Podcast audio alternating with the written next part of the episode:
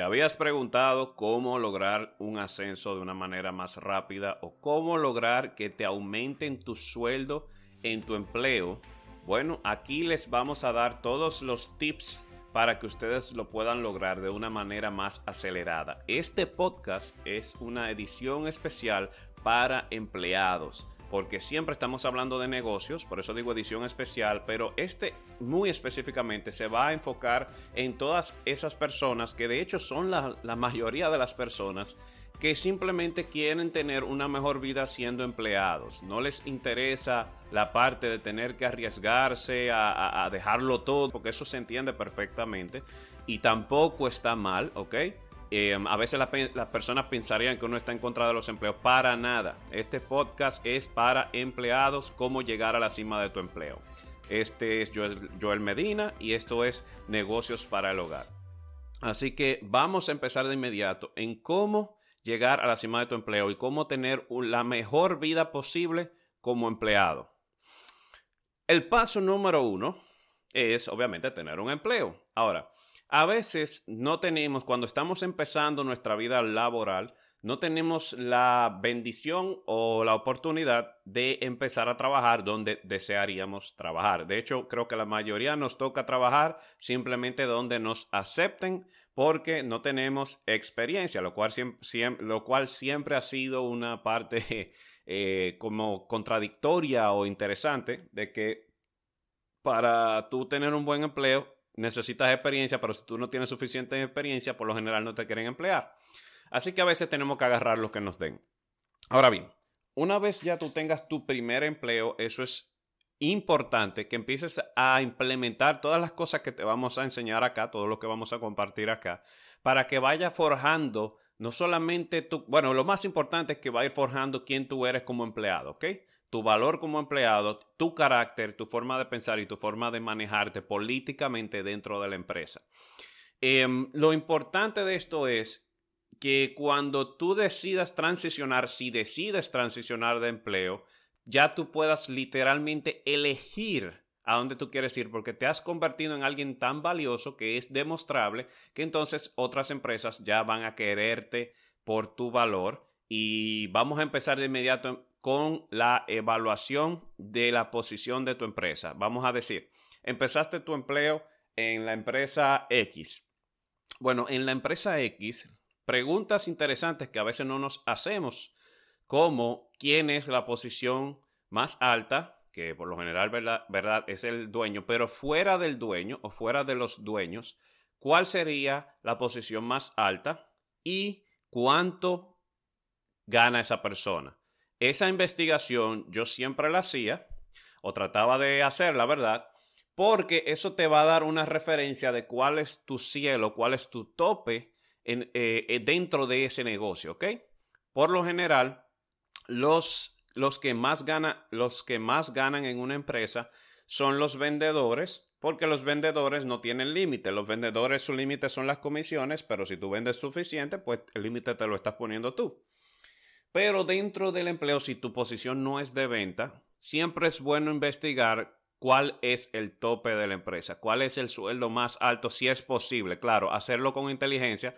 Tampoco es que te ponga de preguntón a preguntarle a todo el mundo, porque eh, las personas siempre tratan de mantener eso por una, entre comillas, ética laboral, pero la realidad es que como una persona que, que, siempre tiene que pensar en ponerse metas grandes, siempre es bueno también saber eh, con qué tú cuentas dentro de este negocio, dentro de esta eh, empresa.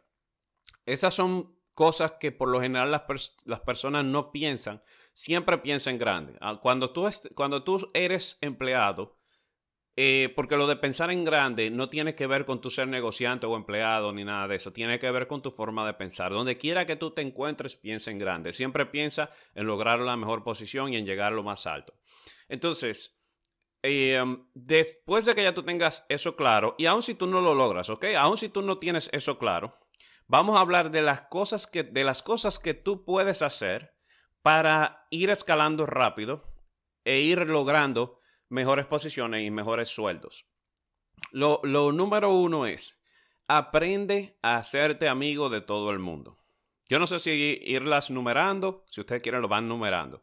Em, aprende a hacerte amigo de todo el mundo y aprende a manejar la política laboral. Aprende a manejarte como un político, literalmente, como un político. O sea, tú vas a tener personas dentro del empleo que lamentablemente no se van a llevar bien contigo por X o por Y. Trata de que nunca sea por ti, ¿ok? Eso se llama tener inteligencia emocional. Trata de que, porque hay personas que simplemente tienen una forma de pensar de pobreza y todo lo, y si tú, por ejemplo, estás en un área adjunta, un área que puede influenciar la del otro, o un área en la cual tú pudieses ser una amenaza para esa persona, es obvio que esa persona pues se va a poner un poquito eh, de puntillas contigo, se va a poner un poquito a la defensiva. No importa. Lo más importante que tú puedes hacer ahora mismo es tratar de hacerte amigo de todo el mundo. A los enemigos hay que mantenerlos aún más cerca. Entonces, ¿qué tú haces? Tú tratas siempre de manejarte, de ser agradable con esas personas que incluso tú sabes que no se llevan bien contigo o que son, ah, miren señores, hasta aunque sea incluso mala persona, tú tratas como de que esa persona por lo menos contigo se lleve bien. Y eso es como la base fundamental de que tú vas, de que tú crezcas dentro de un, de un negocio, dentro de una empresa. Les voy a decir por qué. Porque una empresa es como un gobierno. Las empresas son como un gobierno, em, son como una comunidad, son como una pequeña burbuja. En esa sociedad de esa empresa, en esa comunidad de empleados, que, tiende a ser obviamente una comunidad cerrada y pequeña, si tú te das a conocer por tus características de ser agradable, ser buena persona, em, bueno, perdón, por ser agradable y buena persona, tú terminas dándote a conocer, lo dije al revés, tú terminas dándote a conocer y de repente la gente ya te tiene presente, pero por encima de todo, vamos a hablar claro, los jefes te tienen más presente. Y eso es una buena manera de que te tengan presente como una persona agradable. Pero ser agradable no lo va a hacer todo, ¿ok? Eh, eso solamente es parte de la estrategia en la cual vamos a implementar para hacer, para escalar rápido. Lo otro que vamos a aprender es a controlar nuestras emociones, ¿ok? Inteligencia emocional siempre va a superar la inteligencia intelectual en todo, incluyendo en los negocios. En el único lugar donde eso no se da mm, así tal cual es cuando tu carrera es directamente como programador. Es la única carrera que yo he visto que tú puedes tener eh, mala inteligencia emocional, pero si tú eres un genio programador, pues bueno, realmente te puede salir un poquito con la tuya. Es la única ¿eh? que he descubierto, aparte de también del trading, pero el trading tú no involucras a nadie, por lo general tú lo haces tú solo en tu casa. Pero em, inteligencia emocional te va a ganar las millas, te va a acelerar significativamente, exponencialmente tu ascenso en un empleo. Como otra cosa importantísima a tener en cuenta en, en esta estrategia para ser eh, para lograr la mejor posición, la posición más alta siendo empleado.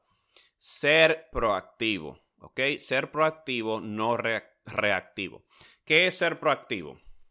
Ser proactivo es hacer las cosas, tratar de hacer las cosas antes de que se te ordenen. También yo quiero responder algo porque quizás usted se está preguntando, quizás lo estoy haciendo tarde dentro del podcast, pero no importa, lo vamos a hacer ahora. ¿Por qué yo estaría calificado para decirles a ustedes o darles estos consejos a ustedes? Bueno, en mi, en mi vida como empleado, yo tuve la bendición de que siempre en menos de seis meses, siempre subí al tope de mis departamentos. Siempre, siempre. Fui el gerente de ingeniería más joven de una multinacional.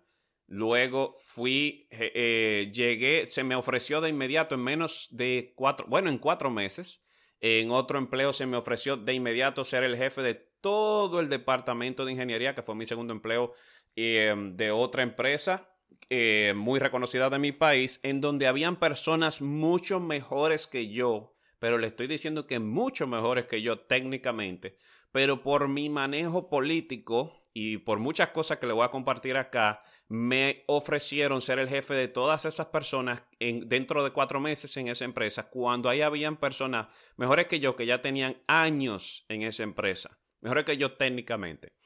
Y también porque luego de esta vida, luego de esa vida de empleado, en donde, bueno, mi último empleo ya yo era el segundo al mando de toda la empresa. O sea, después de mí fueron solamente tres empleos en toda mi vida.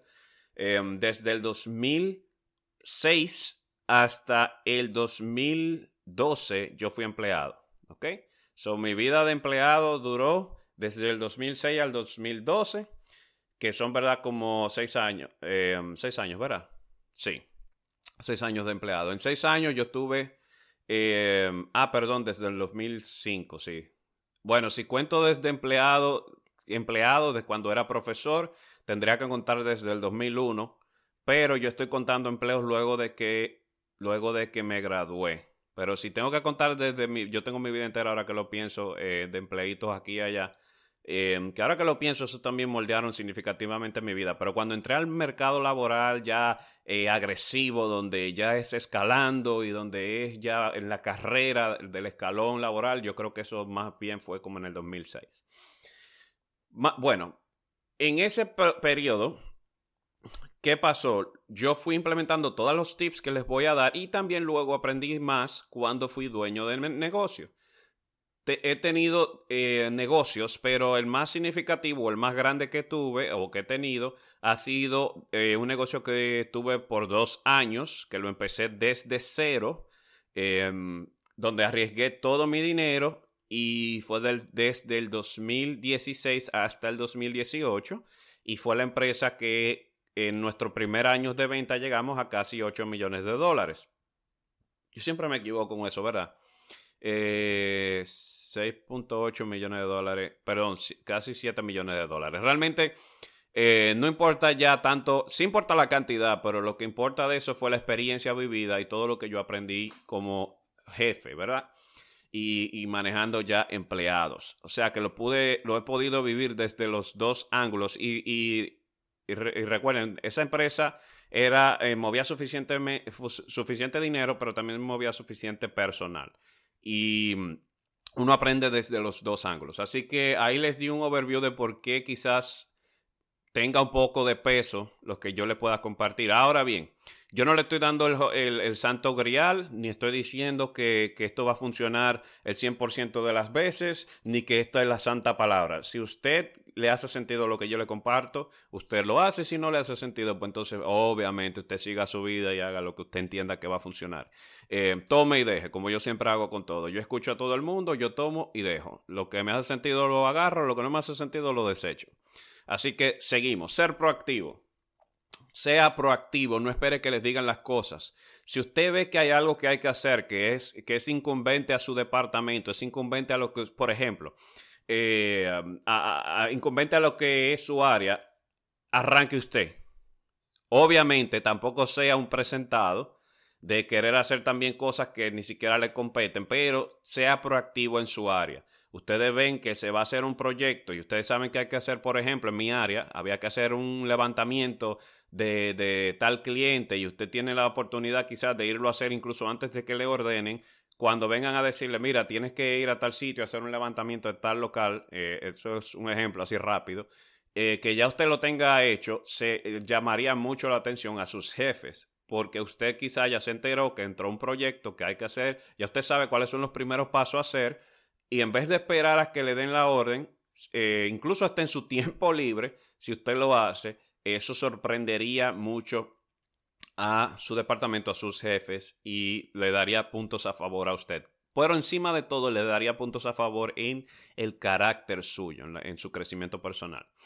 Otro punto importante siempre sea el que más trabaja de su grupo, el más trabajador, siempre sea el más trabajador. Yo sé que em, hablo muchísimo de trabajar inteligente, no trabajar duro, que siempre la trabajar inteligente será mejor que trabajar duro, en este caso, estoy hablando de ser el más trabajador con inteligencia. con inteligencia. Y les voy a explicar cómo es eso. Básicamente, ustedes primero no trabaje por trabajar. Trabaje eh, con un fin productivo siempre. Porque hay muchas personas que lamentablemente, lamentablemente la mayoría de los empleados, la mayoría, pierden muchísimo tiempo en sus empleos en otras cosas que no tienen nada que ver con su departamento ni con lo que ellos se supone que tenían que hacer. Sea el más trabajador siempre que su departamento esté a la espera de que usted vaya tan rápido que hasta terminen queriéndole enseñar otras cosas de otros departamentos, que hay gente que se queja de eso. Eso es bueno, señores, porque eso solamente le da más habilidades a usted, le enseña más habilidades a usted. Siempre sea el más trabajador de su grupo y hágalo con inteligencia. ¿A qué me refiero? Sea productivo, no solamente esté siempre ocupado, sino que genuinamente sea trabajando. Em, cambiar, otro punto es que cambiemos la mentalidad y que entendamos que nos van a pagar, siempre nos van a pagar por el valor que le agregamos a la empresa y no por el tiempo, porque a veces creemos que nos están pagando por hora, porque por ejemplo acá en Estados Unidos te pagan por hora, en mi país te pagan por mes, salarios mensuales que se trabajan. No nos, trabaja, no nos están pagando por hora ni por mes, nos están pagando por el valor que percibe el dueño que nosotros tenemos para la empresa.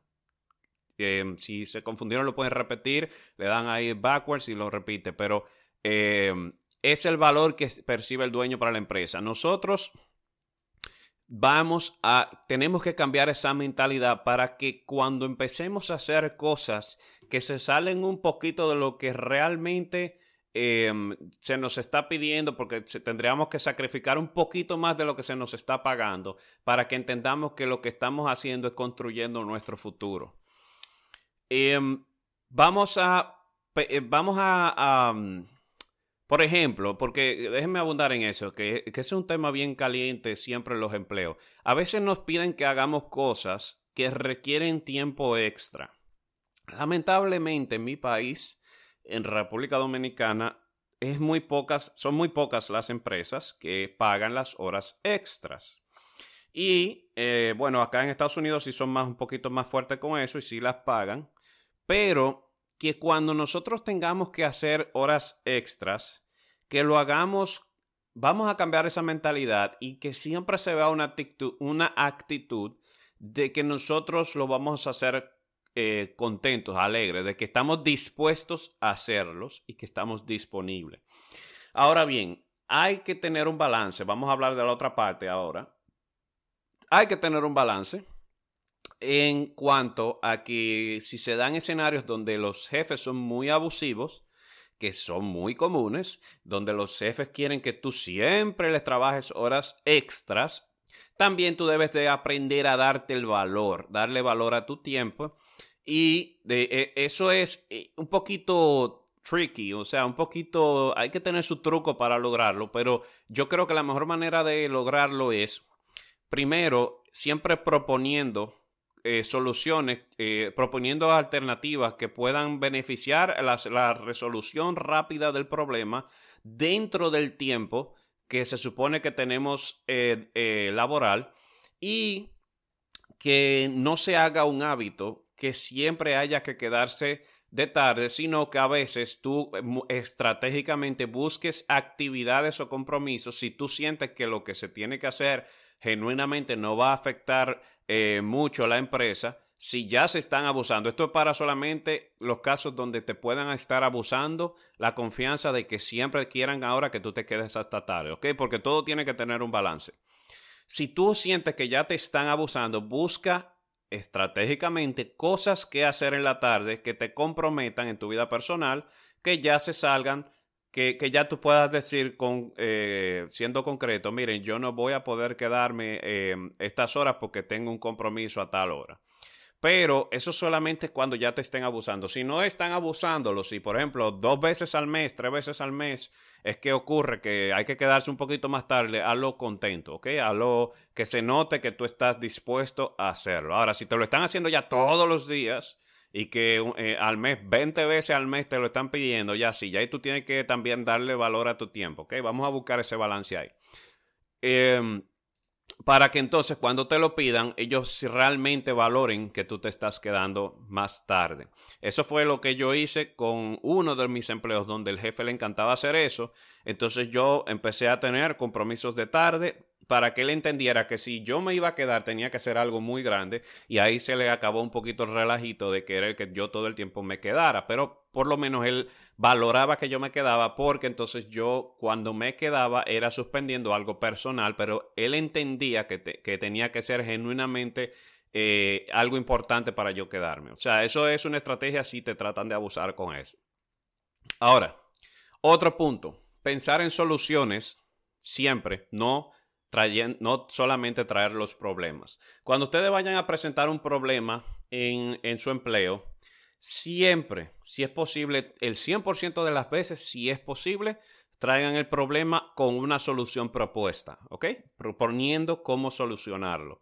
Eso se toma de maravilla em, cuando nosotros somos jefes, por ejemplo, los jefes, cuando tenemos empleados así, a mí me encantaba eso. Yo tenía eh, un empleado así muy específico, de hecho era empleada, y me encantaba esa actitud de ella. Siempre venía con una solución propuesta y eso ustedes no se imaginan los puntos que se ganan ante los ojos de los jefes.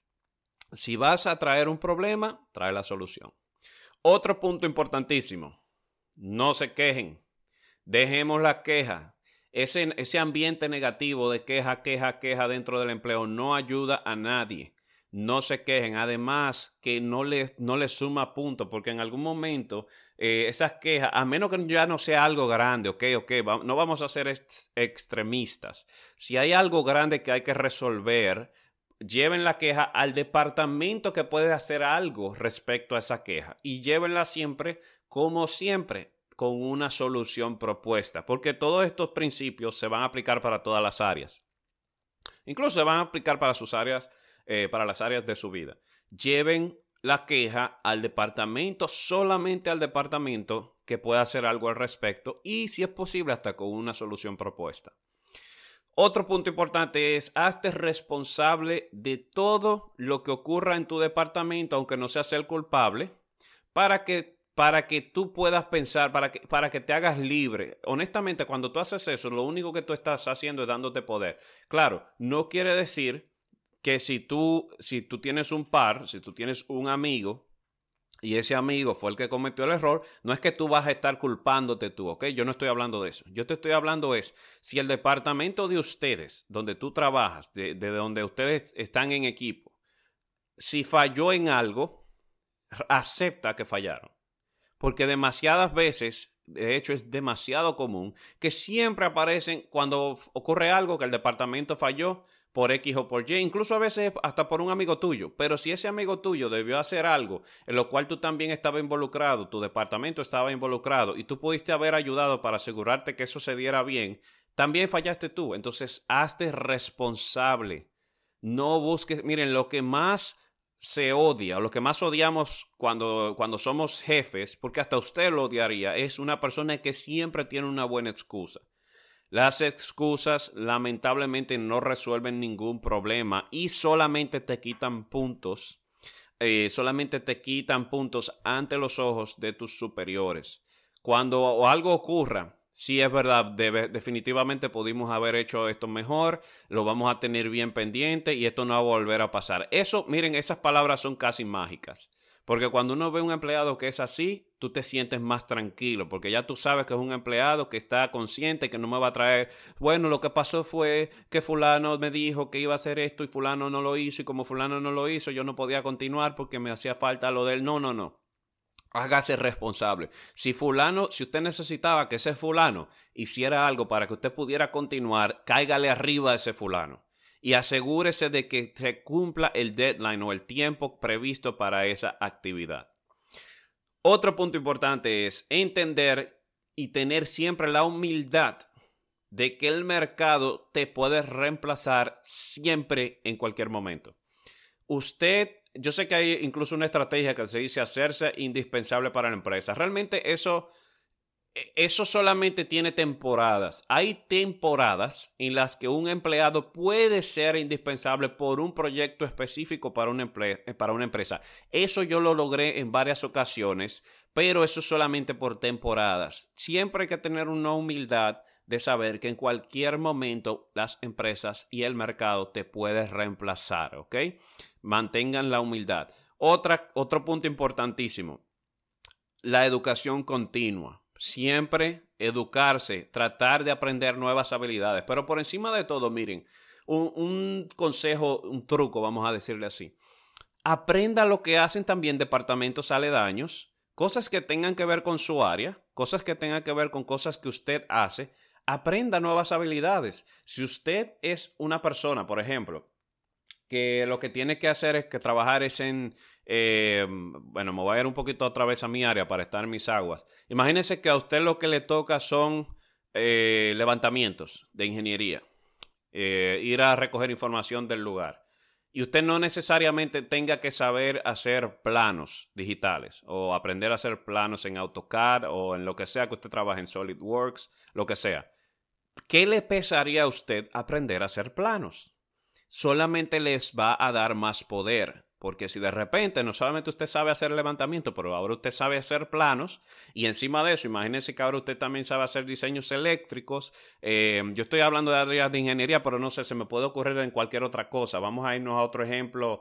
Eh, vamos a suponer que es en una peluquería y que usted solamente sabe eh, hacer X tipo de peinado, pero usted ve que hay una persona en la peluquería que también sabe hacer otro tipo de peinado. ¿Qué le pesa a usted? aprender o de esa persona o de YouTube y decir, tú sabes qué, todos los meses o todas las semanas me voy a aprender un peinado diferente. Yo me imagino, no sé, porque ustedes saben que ya no, no tengo pelo, eh, pero yo iba antes, yo me hacía todo este tipo de, todo tipos de peinado. Los que me conocen y han visto fotos de cuando yo era pequeño, saben que yo me hacía peinado, yo tenía pelo, señores. Eh, cabello, no sé, pelo, no sé, ni me recuerdo. Siempre hay alguien que me hace una broma dependiendo si yo digo pelo o cabello. El asunto es que usted puede todas las semanas hacerse uno, aprender uno distinto. ¿Qué hace eso? Le está dando más herramientas, le está dando más poder a usted. Entonces aprenda, discúlpeme que mi perrita cuando le da con ladrar, lamentablemente no se calla hasta que no le da la santa gana.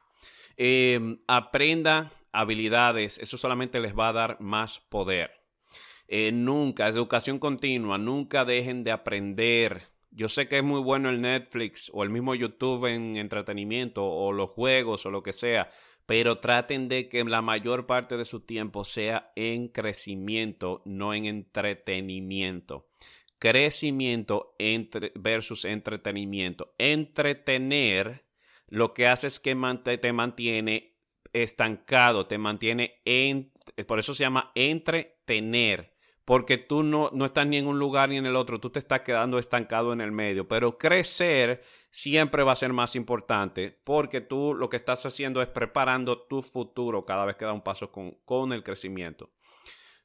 Otra cosa importante es que nunca esperes que te regalen nada, gánate lo mejor siempre gánatelo. Hay personas que se la pasan queriendo quejarse y criticando y esperando porque a mí hay que aumentarme, porque a mí hay que aumentarme. La pregunta es, si tú fueses tu propio jefe, ¿por qué rayos a ti hay que aumentarte? ¿Qué valores que tú me estás trayendo a mí como negocio que, que yo vea que haga sentido que a ti haya que aumentarte? Porque a veces no, no, no tenemos la humildad de entender que lo que usted está haciendo no es tan atractivo que quizás incluso el jefe ya está pensando hasta reemplazarlo a usted. Porque quizás le salga hasta más barato conseguir una persona que haga lo mismo que usted hasta por menos dinero porque no siente que usted está trayendo nada especial.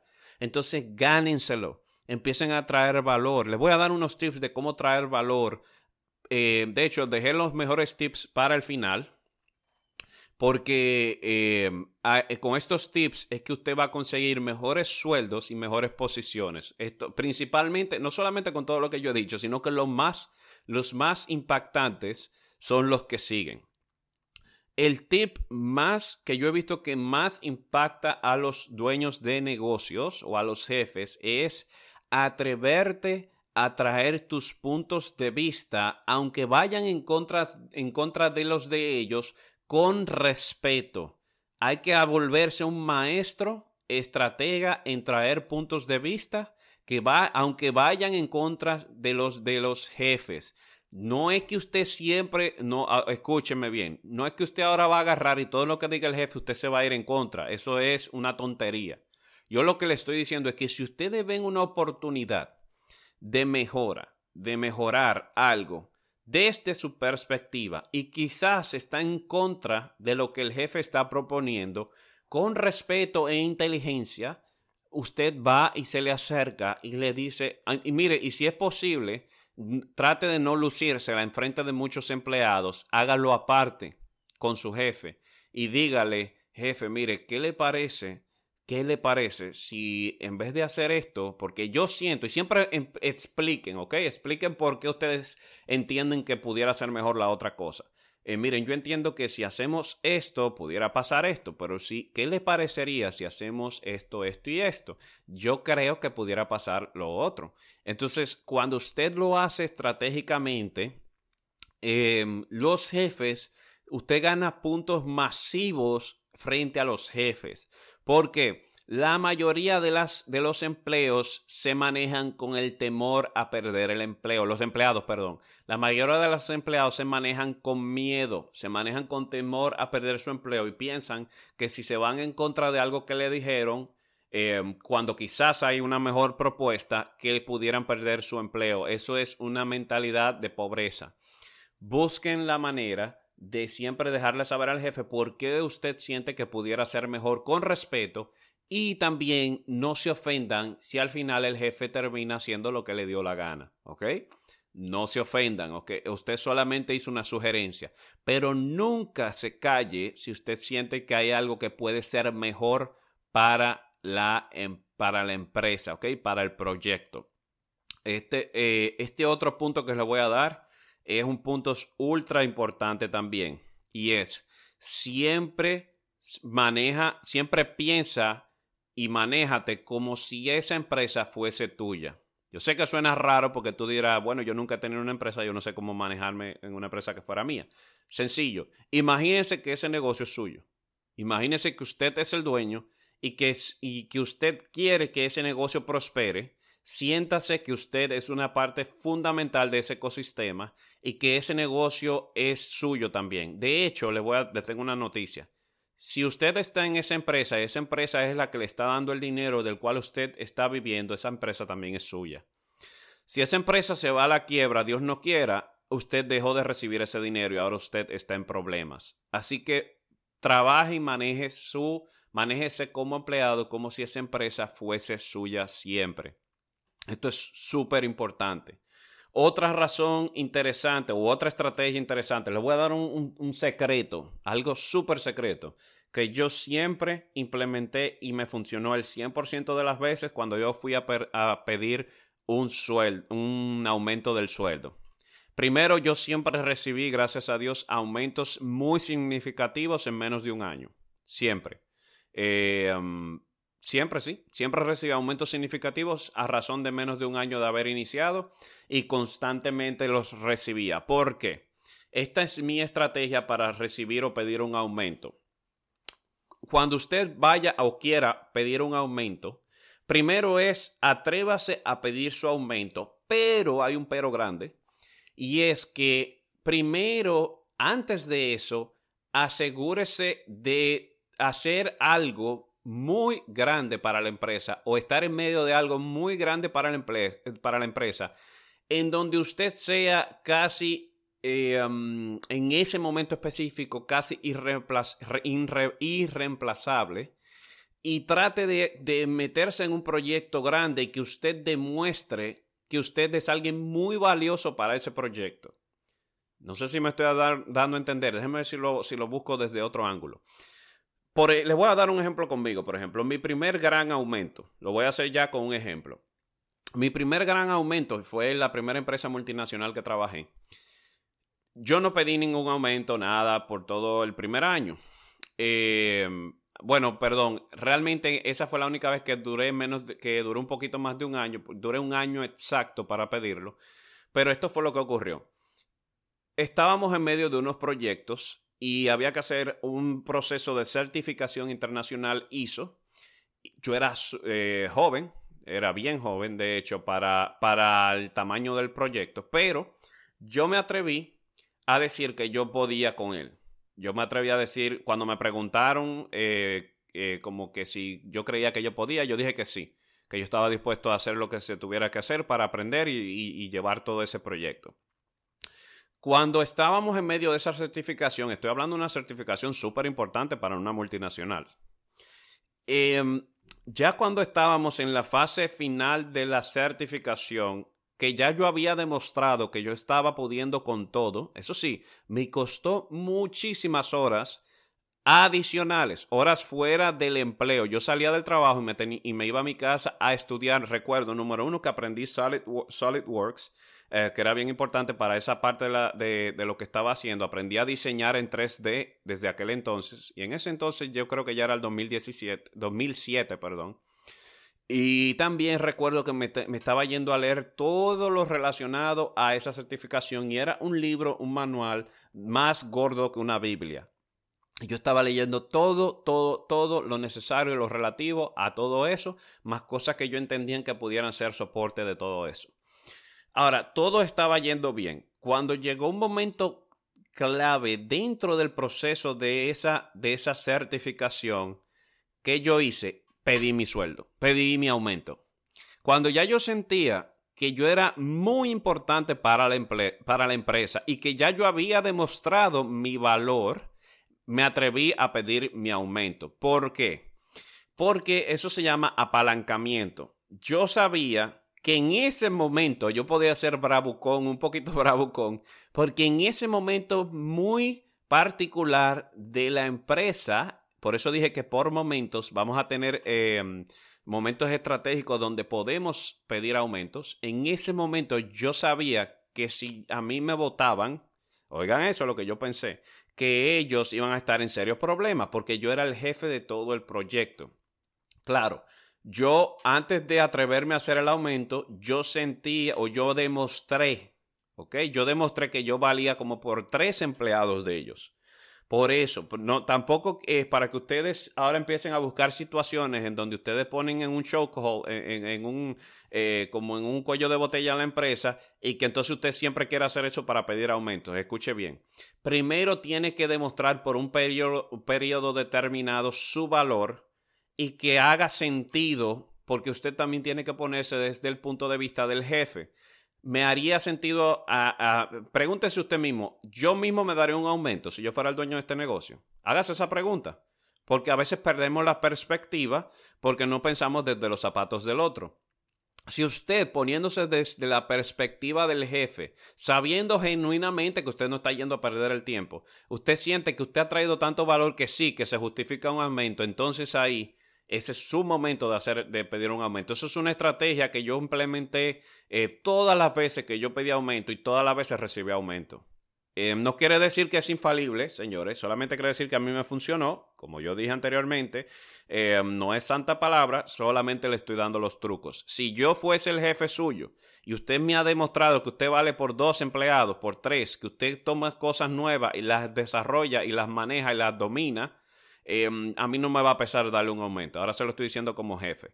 No me pesaría. La misma razón por la cual usted tiene que buscar momentos estratégicos para pedir un aumento. Por lo general, Demuestre que usted puede, nuevas asignaciones, nuevos proyectos, háganlo en grande, asimílelos, trabájelos, demuestre que usted es grande, pero cuando ya esté en un momento clave del proyecto, ahí es un buen momento para pedir un aumento, ¿ok? Y para negociar un aumento. A veces le pueden decir, bueno, ok, eh, si, tal, si el proyecto se da bien en tal cosa, eh, entonces te vamos a dar el aumento. Yo realmente les puedo, tengo que confesar que yo metía un poquito más de presión en las negociaciones. Yo trataba de que me dieran el aumento antes de que finalizara el proyecto como forma de apalancamiento. Yo metía ese tipo de presión. Es un poquito arriesgado, ¿eh? Hay que saberlo hacer, pero yo lo hice y me funcionó. Ustedes sientan, a veces está el sentido común, sientan si hace sentido meter, qué tanta presión hace eh, sentido meterle en ese momento. Pero háganse valiosos. Nunca pida un aumento. Le voy a dar otro, otro tip. Nunca pida un aumento de sueldo si usted sabe que usted no le está trayendo valor adicional a la empresa personas que piden aumentos fuera de tiempo o fuera de, su posición o cuando realmente no están trayendo nada a la empresa, hacen todo lo contrario. Generan un disgusto en el jefe y lo más que el jefe puede hacer es genuinamente sentirse que quiere salir de ti. ¿Ok? Y yo sé que usted ahora quizás se asuste y diga, ah, pues entonces yo tuve que de verdad no quiero pedir aumento. No. Asegúrese que usted está trayendo valor y vaya con confianza a pedir su aumento cuando ya usted esté en medio de algo valioso o importante de su, de su empresa. Este podcast entero ha sido para empleados, para empleados, porque a veces eh, hay personas que me han dicho, eh, no ha sido muchas, tengo que confesar, quizás dos, creo que en dos ocasiones eh, personas me dijeron como que si yo tenía algo en contra de los empleos, realmente no, yo no tengo nada en contra de los empleos. Yo me enfoco mucho en los negocios porque mm, ese es mi enfoque. Mi enfoque son las personas que quieren eh, lanzarse a los negocios porque yo me lancé a los negocios y gracias a Dios he tenido suficientes experiencias, fracasos y victorias que puedo compartir experiencias y todos nosotros nos hacemos más ricos de las experiencias de los demás eh, o podemos realmente ahorrarnos años de mal, de mal pasar cuando aprendemos de las experiencias de los demás. Pero también yo tengo suficiente experiencia como empleado. También tengo la perspectiva de ser dueño de negocio. O sea que em, todo esto que les estoy compartiendo solamente es para empleados y siento que si ustedes implementan esos tips les pueden sacar mucho provecho a sus empleos. Otra cosa importante es, y este va a ser un podcast más largo de lo, normal porque quise tratar varias cosas, eh, otra cosa importante es cambiar de empleos, ¿ok? Eh, que, que lo dije al inicio con el tema de evaluar a las empresas. Una vez tú te haces valioso en una empresa, por ejemplo, en mi primera empresa yo duré, creo que fueron como cinco años. Eh, cinco años, sí. Em, cuatro años, más bien. Bueno, tengo que revisar bien, entre cuatro y cinco años. Pero en esa primera empresa, yo demostré, yo crecí, yo estuve dispuesto a pagar un precio. También yo había investigado que, que mis jefes ganaban muy bien, ¿ok? Tenía una buena perspectiva o una buena expectativa, perdón, de lo que se podía lograr. Pero también yo crecí, me, me, me coloqué, hice un, creé un valor dentro del mercado, creé un valor, una buena imagen, un buen cimiento. Si usted ya siente como que no puede escalar más en su empleo, entonces viene una parte súper importante y es la parte de, de ser inteligente mercadeándose haga buenas relaciones fuera de los fuera de su empleo. Por ejemplo, si usted tiene una empresa que hace algo similar a lo que usted hace en su área y es la que usted quisiera ir, empiece a trate de empezar a ir a actividades de esa empresa. Esos son tips que nadie hace, ¿ok? Que muy poca persona en esta tierra hace. Empiece a ir a actividades de esa otra empresa. Si tienen un lanzamiento de un nuevo producto o de algo y es de esa otra empresa, usted puede ir Claro, si usted, si es una empresa muy grande o una competencia muy obvia de su empresa y usted no le conviene ver que lo vean en una actividad como esa, obviamente usted no vaya. Pero si usted siente que, o por ejemplo, van a un lugar donde va a haber una cena o donde están cenando, trate de moverse en esos medios, de socializar con personas de esa empresa.